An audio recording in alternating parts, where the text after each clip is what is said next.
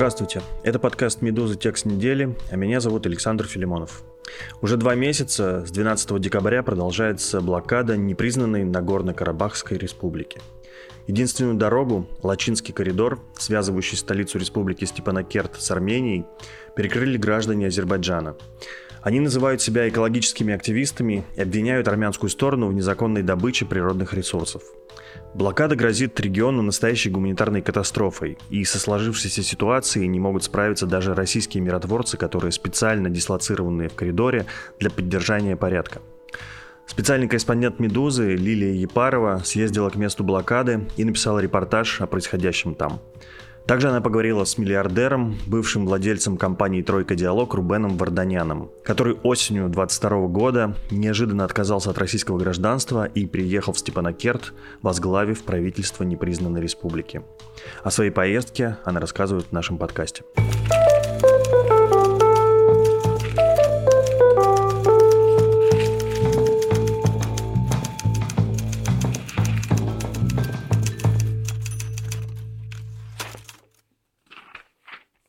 Лили, привет. Привет. Расскажи мне, пожалуйста, как далеко тебе удалось прорваться в Нагорном Карабахе? Ты не добралась до Степанакерта, но была где-то рядом с Лачинским коридором, где как раз-таки вот стоят вот эти э, азербайджанские активисты и устраивают эту блокаду. Что ты там видела? Как это все выглядит?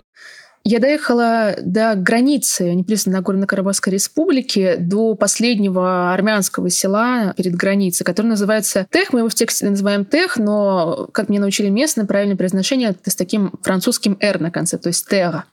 На самом деле это целая агломерация разных сел, все мужчины из которых сейчас стоят на линии разграничения с Азербайджаном, потому что вот в том месте, где начинается Лачинский коридор, это ущелье, если вот так вот встать на трассе, ведущей Степанакерт, и раскинуть руки, то на самом деле буквально несколько километров от линии разграничения до линии разграничения. То есть там очень тесно все. И как э, рассказывают местные, которые, разумеется, общаются со своими односельчанами, да, с солдатами-добровольцами, с армией обороны Армении, которая сейчас стоит э, на границах, на блокпостах. Иногда из окопа в окоп можно даже банку тушенки закинуть, и иногда солдаты даже так и делают, ну, как, не знаю, развлекаются, провоцируют. В общем, слава богу, никаких боевых действий прямо сейчас там не ведется. Но вот люди, видимо, как-то пытаются занять свое свободное время. И дальше начинается уже блокпосты. Мы доехали до места, откуда, ну, не знаю, наверное, километр до Лачина, до ущелья оставался. Собственно, не увидели даже входа в него, потому что блокпосты армянские, сразу за ними миротворческие, начинаются ну, на границе, собственно, по сути дела, нового непризнанного государства, да, непризнанной Нагорно-Карабахской республики. А оттуда до самого Лисогора а блокада начинается за Лесогором, то есть в 10-12 километрах ниже по серпантину от Степанакерта, то есть сначала у нас граница Нагорно-Карабахской республики, оттуда еще там 45-50 километров до блокады по Лачинскому ущелью, и только потом в 10 километрах Степанакерт. Это если ехать по основной трассе. Поэтому блокаду я не видела. Но я общалась с участниками блокады, разумеется. Я всех, кого нашла в соцсетях, я всем им написала с просьбой хоть как-то отреагировать, и ответил только один, зато достаточно высокопоставленный участник блокады из одного азербайджанского НКО, который занимается финансированием всех других азербайджанских НКО, многие руководители которых присутствуют, собственно, являются участниками блокады. Я поговорила с людьми в Степнокерте, тоже со множеством людей. Блокада действительно настоящая. Еды и лекарств проходит через это узкое горлышко лощине очень-очень немного, и люди действительно сейчас в очень непростой ситуации. Но вживую я видела, по сути дела, границу. Меня чрезвычайно вежливые пограничники из армянской военной полиции сказали, что извините, мы тут уже 8 дней стоим, и до сих пор ни одного журналиста не пропустили, и вы не станете исключением. Причем человек, с которым непосредственно со мной общался, у него самого семья в Степанакерте, и он признался, что даже я не могу к ним попасть. И, конечно, люди там совершенно убиты этой ситуацией и в самом Теге, и на блокпосту. Люди уничтожены, собственно, беспомощностью. Они вообще не понимают, что с этим делать, потому что все вроде бы как так близко, и вроде бы как еще в середине декабря все было в порядке, и вот уже два месяца просто потому, что вышли какие-то люди на дорогу, спустили все шиши на трассу, и вот уже никто ничего не может сделать. А, в общем, интерес в регионе есть у многих держав. А, да, Армения, Азербайджан, российские миротворцы присутствуют, Турция как союзница Азербайджана. В общем, ситуация абсолютно кажется сейчас безнадежной. Давай я попробую, что называется, соблюсти объективность и спрошу тебя все-таки так глупо, насколько все-таки серьезная ситуация, да, потому что мы слышим, что некоторые политики и активисты из Баку утверждают, что вообще никакой блокады нет, но свидетельства, которые есть из Степанакерта, которые в том числе приводишь ты, они, конечно, удручают, но в то же время есть свидетельства в твоем тексте о том, что все-таки какие-то машины пропускают, туда проезжает все-таки Красный Крест, и что-то умудряются и миротворцы придется тоже российские провозить. Конечно, мы азербайджанским активистам дали бы гораздо больше места в материале, если бы больше количество людей с нами согласилось поговорить. К сожалению, пространное интервью нам дал только один человек. Мы вот статы, в общем, использовали везде, где могли. Машины действительно проезжают. Просто проезжают из Степанакерта тяжелые пациенты. Насколько я понимаю, после первых двух-трех недель блокады начали пропускать машины скорой помощи. То есть, условно, у нас в тексте есть Анарайр Майлян, бывший пастух из села Ханапат, который очень давно боролся с почечной недостаточностью, три раза в неделю ездил на гемодиализ в Степанакерт, но катетеры ему заменяли всегда в Ереване. Такой долговременный катетер, которого хватает на несколько месяцев. А это сложная достаточно процедура. И как раз 12 у него была встреча с врачами в Ереване. И э, если бы, условно, кризисная ситуация для него наступила, может быть, э, там, на третью неделю блокады, может быть, он успел проехать. Но тогда шансов не было никаких. Ни Красный Крест не вывозил тяжелых пациентов, ни машины скорой помощи не приезжали, вообще ничего, ни миротворцы. Потом потихонечку договорились о вывозе тяжелых пациентов. Но единственные машины, которые могут пересекать блокаду, это миротворцы, причем мы столкнулись с миротворцем в Теге, который сказал, что я сам пробую туда провести воду, и меня тоже не пускают. То есть с миротворцами тоже не очень понятно, насколько российские миротворцы контролируют ситуацию в Лачинском коридоре. Судя по словам вот этого одного представителя контингента, не контролирует вообще, раз он сам на своей миротворческой машине со всеми обозначениями проехать не может. Машины скорой помощи из э, Степана Керта которые выезжают, вывозят тяжелых, и машина Красного Креста, которые тоже вывозят тяжелых из Степанакерта. То есть машина Красного Креста условно приезжают в Степанакерт из Еревана с каким-то минимальным количеством медикаментов, потому что колонны, которые мы видели, это 5-6 машин, представь себе, целая республика, да, и обратно они вывозят тяжелых больных.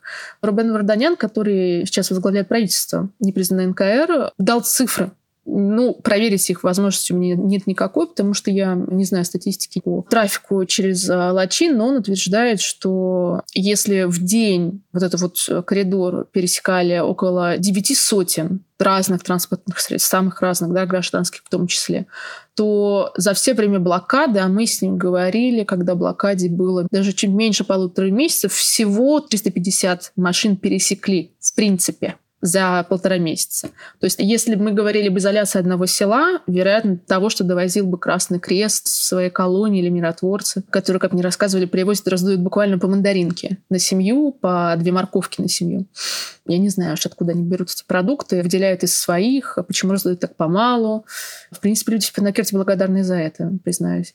Понятно, что если бы речь шла об изоляции одного села, наверное, бы хватило бы. Но когда мы говорим об изоляции целого города, да, столицы непризнанного государства, плюс окружающих сел, то, конечно, этого не хватает. Да, безусловно, какие-то машины проезжают, но факт блокады, мне кажется, трудно оспорить, потому что когда у людей буквально нет каких-то необходимых для поддержания иммунитета продуктов и большинства лекарств, когда у них действительно перебой ну, с электричеством, с газом, это зафиксированные, то есть задокументированные случаи. Я говорю не только о том, что удалось задокументировать мне, но и о призывах международных общественников до нескольких европейских правительств к тому, чтобы блокаду сняли или ослабили она все-таки есть, да, в той или иной форме, да, вот такой специфической. В то время как, э, конечно, я давай в подкасте дадим слово азербайджанским собеседникам, член наблюдательного совета агентства по финансированию правительственных организаций Азербайджана по имени Ильгар, он с нами поговорил, и я не могу даже сосчитать, сколько раз он в своем достаточно большом интервью сказал, что ни о какой блокаде речи нет. Не называйте акцию экологов блокады. То есть, да, слово «блокада», в принципе, азербайджанские комментаторы не используют вовсе, но я правда не понимаю, как можно эту ситуацию называть. Мне кажется, блокада — это достаточно точный термин, не политизированный в данном случае. Да, я не пытаюсь политизировать ситуацию. Мы при этом, помимо транспортной, да, мы еще должны, разумеется, сказать, что нет ни газа, ни света, ни тепла, и это, в общем, тоже видный неоспоримый факт. Давай мы объясним, из-за чего вообще вот весь сыр-бор, какая формальная причина этой акции так называемых экологов, что их встревожило, и есть ли у нас основания полагать, что эта акция преследует скорее некие политические цели, чем экологические? Впервые в декабре 22 года блокировали Лачинский коридор еще 3 числа. Ненадолго, очень ненадолго. И 10 кажется, экологическая азербайджанская делегация, мониторинговая группа, договорившись с миротворцем, попыталась попасть, осмотреть, э, собственно, два спорных месторождения. Спорных в том смысле, что те активисты, которые сейчас блокируют Лачин, убеждены, что добыча золота и меди, добыча ведется дочь армянского концерна, на этих месторождениях ведется с нарушением всех возможных норм, что неизбежно приводит к загрязнению территорий, которые в перспективе могут стать азербайджанскими, будут заселены гражданами Азербайджана, и поэтому у них есть прямое право и естественный интерес как-то влиять на то, как ведется работа на этих месторождениях. 10 декабря, если я не ошибаюсь, они попытались в сопровождении российских миротворцев попасть на эти рудники, но дорогу им преградили местные жители и шахтеры, которые на этих э, рудниках работают. И уже 12 числа большая достаточно группа спустилась из э, Шуши, заняла дорогу. Вскоре вокруг этой группы появился целый палаточный городок. По данным международных СМИ, воздвигать палатки помогала азербайджанская МЧС. Я не смогу сейчас точно воспроизвести, может быть, название. Если говорить об оправданности, правомерности экологической повестки в данном случае, для меня самым убедительным аргументом является то, что и азербайджанские экологи, видные экологи, которые годами борются с большим количеством проблем, там и разлива нефти, и вырубка лесов и прочее, прочее, они в первые же дни блокады заявили, что какая-то очень странная акция у вас, ребят, мы вас ни на каких наших акциях, которые мы годами проводим, не видели, и, может быть, вы не в Лачине будете блокировать, а у нас в Азербайджане Азербайджане тоже куча проблем. Примерно с теми же самыми сантиментами в те же дни выступили армянские экологи. В частности, те специалисты, с которыми удалось мне поговорить, утверждают, что азербайджанской стране, группе активистов, которые запаркировали Лачин, так и не удалось предоставить никаких свидетельств того, что действительно работа ведется с нарушениями. Ну, тут можно, конечно, привести контраргумент, я его приведу, что в непризнанном государстве, в принципе, нету э, азербайджанских армянских экологов, которые вели бы наблюдение за рудниками непризнанной Нагорно-Карабахской республики, потому что ни азербайджанские, ни армянские экологи не являются Нагорно-Карабахскими экологами. То есть нам, вероятно, нужно, чтобы какие-то Нагорно-Карабахские экологические организации, сочетание которых я, признаться, не знаю, может быть, это моя недоработка, провели, собственно, мониторинг и поделились бы с какой-то третьей стороной. Да? То есть формально это считается ну, как бы какая-то отдельная территория непризнанная. Вот, поэтому, конечно, самым убедительным является удивление азербайджанских экологов профессиональных, которые сказали, ребят, что это за ерунда, что вы делаете, почему мы вас не знаем, почему мы вас впервые видим, почему вы занимаетесь проблемами на двух каких-то рудниках в Карабахе, а не многолетними проблемами реальными азербайджанской экологии окружающей среды. Я спросила азербайджанскую сторону об этих проблемах, также спросила активистов, а почему в их числе действительно исчезающее количество людей с экологическим бэкграундом, но очень много бывших военных, людей, связанных с правящей партией Азербайджана, людей, связанных с про азербайджанскими правительствами, я имею в виду некоммерческими организациями, общественников а, активных, мне было отвечено, ответ был ну, достаточно справедливый, что экология — это то, что должно интересовать всех, в том числе бывших военных и членов правящей партии. Так что, в общем, ну, в принципе, правомерно, да.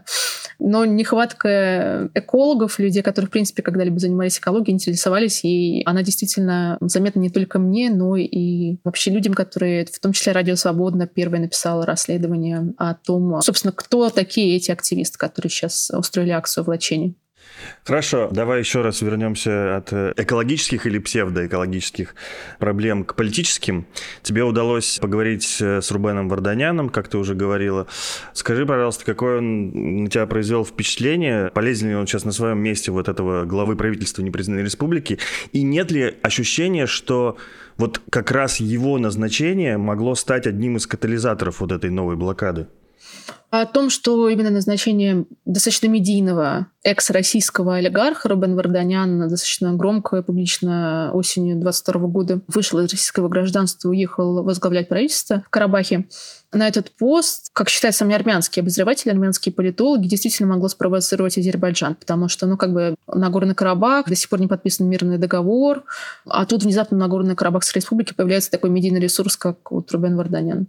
Это действительно могло встревожить Баку, как считают армянские политологи. Варданян сам, я задавала ему этот вопрос в интервью, он сам этого не отрицает, что может быть, конечно, и да, но напоминает, что, в общем-то, обратите внимание на линию на агрессию, которую азербайджанская сторона проводила в регионе еще с марта. Он был назначен главой правительства в ноябре 22-го, а перестрелки, какие-то столкновения действительно в Карабахе заново активизировались в марте, потом все лето это продолжалось.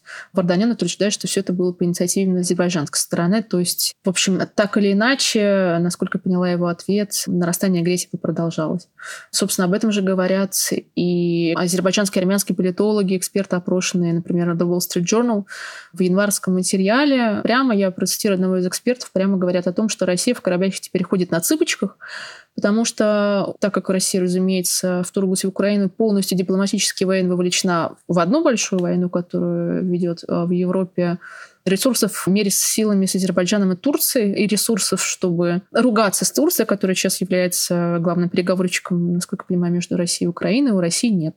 И нет военных сил, чтобы как-то укреплять российский миротворческий контингент, тоже, опять-таки, мериться силами, силовыми способами разгонять акцию в Лачинском коридоре, называй ее блокадой или не называй. Соответственно, вероятно, как считает большинство международных экспертов, эскалация происходила бы так и так, потому что, как не исключают, например, источники коммерсанта в Баку, которых мы цитируем в тексте, Азербайджан действительно вот таким обострением пытается продавить ситуацию, чтобы в итоге подписать мирное соглашение на более выгодных для себя условиях. Ну, явно война в Украине здесь тоже играет не последнюю роль, потому что, как ты говоришь, Владимиру Путину сейчас явно не до Карабаха, и, возможно, этой ситуацией воспользовался Ильхам Алиев, чтобы под шумок окончательно выкурить армян из региона. Ну, абсолютно. Это абсолютно консенсусное мнение всех э, экспертов, которые, в принципе, вообще существуют. Да, ситуация в общем и целом международным экспертным комьюнити кажется более-менее очевидной. Еще раз возвращаясь к Варданяну, все-таки такой неоднозначный персонаж, потому что мы помним знаменитое расследование OCCRP о том, что он а, через свою компанию «Тройка Диалог» отмывал деньги друга Путина, велочлиста Ралдугина, возможно, и, значит, и самого Путина. И сейчас вроде как тоже не очень однозначно высказывается о войне в Украине, вроде бы как за мир, но и Путина обижать не хочет. Не похоже ли это на какую-то попытку усидеть, что ли, на двух стульях? Вот вроде как бы у него благая цель, он защищает свою там историю историческую родину, а но готов принимать помощь от того, кто сейчас у других историческую родину отбирает. Не знаю, насколько неожиданным для самого Варданяна оказалось то, что он себя внезапно осенью 22 года нашел на должности главы правительства непризнанного Карабаха в Степанакерте в офисе, да, в котором он сейчас, как он мне рассказал, ночует, питаясь в основном гранатами и заправляя свой УАЗик Патриот газом, потому что бензина в городе нет.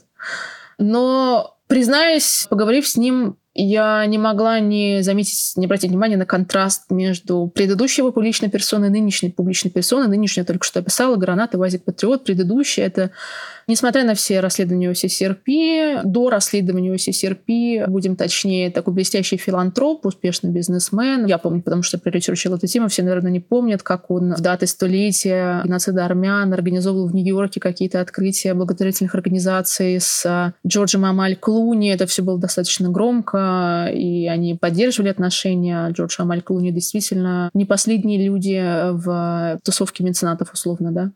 И в процессе интервью я прям Рамс спросила, а, не пугает ли его, собственно, его филантропическая беспомощность той ситуации, в которой он оказался, когда когда-то, условно, там в Нью-Йорке были все эти громкие акции. Человека, которого серьезный, собственно, капитал был, да, сколочен в течение жизни. Сейчас он не может просто группу из нескольких сот людей заставить пропускать машины по горной трассе, которая ведет в город, где он там председательствует. Он ответил, что никогда у него не было более осознанного периода в жизни, что он действительно чувствует себя нужным и полезным, когда он находится на острие событий и действительно понимает, что я это не точно цитирую, но в общем смысле, что если не он, то кто? Да, он с огромной признательностью, насколько поняла, относится к народу Карабаха, который его принял и за который он сейчас ответственен и восхищается народом Арсаха, людьми, которые живут в непризнанной Нагорно-Карабахской республике, их стоицизмом, терпением, а, неутомимостью, патриотизмом. И сам в окружении этих людей, как он а, считает, стал более настоящим, ближе к земле. И, несмотря на тяжелую ситуацию, он в каком-то состоянии внутренней гармонии пребывает. И в формате экс-олигарх внезапно приезжает на свою малую родину, чтобы остаться там навсегда и помогать народу. Все это звучит, конечно, замечательно, но возникает несколько вопросов к Варданяну, который из бизнесменов перешел в политики, опасный переход. И вопрос к экспертам тоже политический. Во-первых, почему именно осенью 22 года, почему так скоро после начала войны, после начала российского вторжения, не пытается ли он таким образом избежать, например, попадания под международные санкции, под которыми он пока, несмотря на расследование ФСРП, об отмывании денег ближайших друзей Путина он не находится. И, во-вторых, конечно, он один из двух руководителей непризнанного Нагорного Карабаха, и что он думает про войну, которую ведут, по сути дела, боевые товарищи российского миротворческого контингента, на который он сейчас пытается опираться, а, войну в Украине. И на все эти сложные вопросы у Варданяна есть универсальный ответ, на все те вариации вопросов, которые я пыталась задавать, он отвечает примерно одинаково, что он бы, конечно, сказал бы больше, и с удовольствием поговорил бы и про экономические перспективы России после войны, и про саму войну, и ее праведность, и про российский мертвый контингент.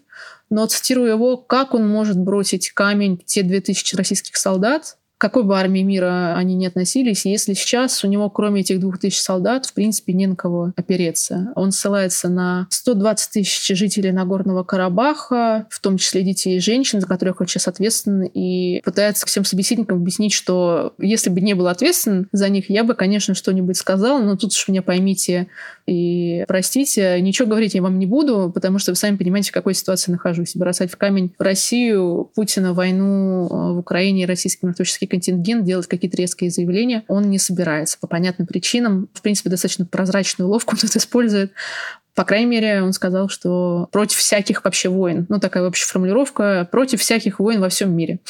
Ну, хорошо. Я тоже против всяких войн во всем мире. В принципе, ты думаю, тоже, да, согласишься? В принципе, мы вообще пацифисты, как бы, да, журналисты-пацифисты. За мир во всем мире, как обычно, да. Да, ну а про свой бэкграунд а, и отмывание денег ближайшего друга Путина, как утверждали журналисты СРП, Варданян отвечает то же самое, что он отвечал неоднократно журналистам. Никакого уголовного преследования действительно против Варданяна не начали. И, в общем и целом, ответ у него такой. Дети мои, вы вообще окститесь, опомнитесь, вы судите меня по каким законам. У вас тут 2022 год, всевозможные изящные процедуры вроде know your э, всякие compliance и прочее, прочее. Ничего этого не было у нас э, в нулевые. У нас э, все было гораздо проще. И как вы думаете, что у нас у меня это было там тысячи-тысячи клиентов? Думаете, я про каждого знал, в какой там он кому что переводит? Мы, разумеется, опросили экспертов Transparency International по поводу этих ответов Варданяна, и нам объяснили, что, в общем-то, процедура Know Your Client в нулевые уже существовала, и, в общем, не канает но, как бы, в принципе, пафос, что, ребята, мы как тогда были другие времена, мир был более диким э, и брутальным, ну, в принципе, понятный аргумент. Понятно для человека поколения Рубена Варданяна. Да, вот он так привык, и он не собирается отказываться от своих старых привычек. Мир просто ушел вперед, по крайней мере, пытается да, пытается с помощью журналистов-расследователей, в том числе CCRP, идти вперед и разыскивать все эти тайные богатства. Скажи, пожалуйста, а удалось ли тебе поговорить с кем-нибудь из российской стороны, из российских миротворцев, чтобы понять, почему у них сейчас ничего не получается в этой ситуации, почему их не любит ни армянская, ни азербайджанская сторона? Поймала я одного миротворца. Там просто есть э, такой duty-free на границе непризнанной Нагорно-Карабахской республики и Армении. Называется Сара. Там в Саре есть все. То есть там от фарфоровых запряженных колясок до одноразового мангала и двухметровых бутылок коньяка в виде распятого Христа. Там все собираются, все военные со всех блокпостов, со всех линий разграничения, из всего миротворческого контингента бегают туда. Там же, как мне местные рассказали, еще и семьи живут миротворцев российских. И поймала одного молодого человека, Выглядел он абсолютно истощенным, замученным, если честно. Как говорится, глаза грустные, и сразу понятно, почему глаза грустные, потому что щеки впалые, и, ну, не знаю, по крайней мере, по сравнению с э, той же самой армянской военной полицией. Не понравилось мне, как выглядел российский миротворец. На все вопросы про блокаду глаза в пол. И люди, которые с этими миротворцами, находящимися именно там а, на посту, общаются больше, говорят, что, ну, конечно, им стыдно, что они свой мандат не выполняют. На самом деле, конечно, жители Тега не совсем правы. Мандат был составлен на столько общих формулировках, вероятно, просто потому что нужно было хоть о чем-то договориться, что а, у них там конкретно полномочия с оружием разгонять протесты не прописаны. Поэтому, в принципе, это еще можно рассуждать, там, выполнять они свой мандат, не выполняют, но это все бюрократические тонкости. Местные утверждают, что, конечно, стыдновато миротворцам за то, что они не могут начали пропускать больше машин в Карабах. Но конкретно этот человек, да, глаза в пол, и думаю, не столько даже потому, что ему стыдно, может быть, конечно, и стыдно. Чужая душа потемки. Просто ничего не знает он, ничего им не рассказывают. И не уверен даже, что о каких-то перспективах блокады, сроках, там, действиях знает даже нынешний руководитель миротворческого контингента в Карабахе Волков. Потому что, как емко выразился, кивнув головой вверх миротворец, все вопросы наверх, все решается наверху, мы вообще ничего не знаем. Собственно, это же говорят и армянская военная полиция, это же, собственно, понимает и все в Карабахе, вплоть до Рубена Варданяна. А куда наверх, это уже, ну, видимо, будут разбираться державы, четыре державы, которые сейчас э, задействованы в регионе. Понятно. Ну и напоследок, ты видишь какой-нибудь возможный выход вот этой всей сейчас безвыходной ситуации? Вот мне, например, кстати, в интервью Варданяна понравилось предложение, что хотя бы там доставлять гуманитарную помощь самолетами. Звучит вполне как план, хоть какой-то такой промежуточный, чтобы вот чуть-чуть облегчить жизнь жителям Степанакерта прямо сейчас. Звучит действительно как план. Насколько поняла из объяснений источников, азербайджанская сторона против реализации этого плана против организации вообще воздушного сообщения между Арменией и Нагорным Карабахом. Но план хороший. И что они будут делать в ответ? Стрелять? Ты мне такие вопросы задаешь. Слушай, я, я надеюсь, что не будут, черт возьми. Даже неудобно как-то пытаться шутить про эту ситуацию, когда у детей нет лекарств. Нет, просто чтобы понимать, а там вообще воздушное сообщение же оно было, ведь, разумеется, там какое-то между Арменией и Карабахом, да? Оно сейчас закрыто, что ли, получается, да? Насколько я знаю, из объяснений Варданяна были вертолеты миротворцев. Но насколько мне объяснили, эти вертолеты больше не летают. А, может ли быть выход из этой ситуации? Она пока выглядит как патовая, что одна сторона пытается дожать другую, мы ждем, кто как бы первый сдастся вроде как. Знаешь, мне вообще не кажется, что российская сторона кого-то пытается дожать. Если верить опрошенным мировыми СМИ-экспертами, Россия ходит, цитирую, в Карабахе на цыпочках потому что нет вообще никакого ресурса кого-то дожимать. Все ресурсы кого-то дожимать, хотя, конечно, вообще не хочется использовать в данном контексте, они все брошены в Украину. И мы все знаем, что там происходит. Так что, не знаю, дожимает сейчас одна сторона, азербайджанская. Вот по моему впечатлению, как человека, который просто поговорил с людьми на месте, дожимает сейчас азербайджанская сторона. А российский миротворческий контингент, э, его дожимают политический вес у сторон очень сильно изменился после 24 февраля. Россия, как опять-таки говорят эксперты, не я это придумала, теряет позиции в регионе стремительно. Что, в общем-то, было вполне понятно. Еще 24 февраля, я думаю, можно было бы сказать, что Россия потеряет позиции не только в регионе. Но, видимо, никто в руководстве Российской Федерации не хотел обращать внимание на такие мелочи. Спасибо за внимание. Это был подкаст «Текст недели».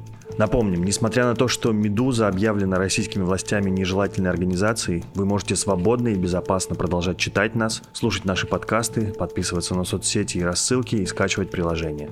Для граждан России может возникнуть опасность, если вы будете репостить и распространять наши материалы, а также переводить деньги «Медузе», даже из-за границы. Пожалуйста, не делайте этого, чтобы избежать риска преследования властями. Если вы все-таки хотите помочь «Медузе», расскажите о ней своим иностранным друзьям. Они могут оформить пожертвование редакции по адресу support.meduza.io. Спасибо и до новых встреч.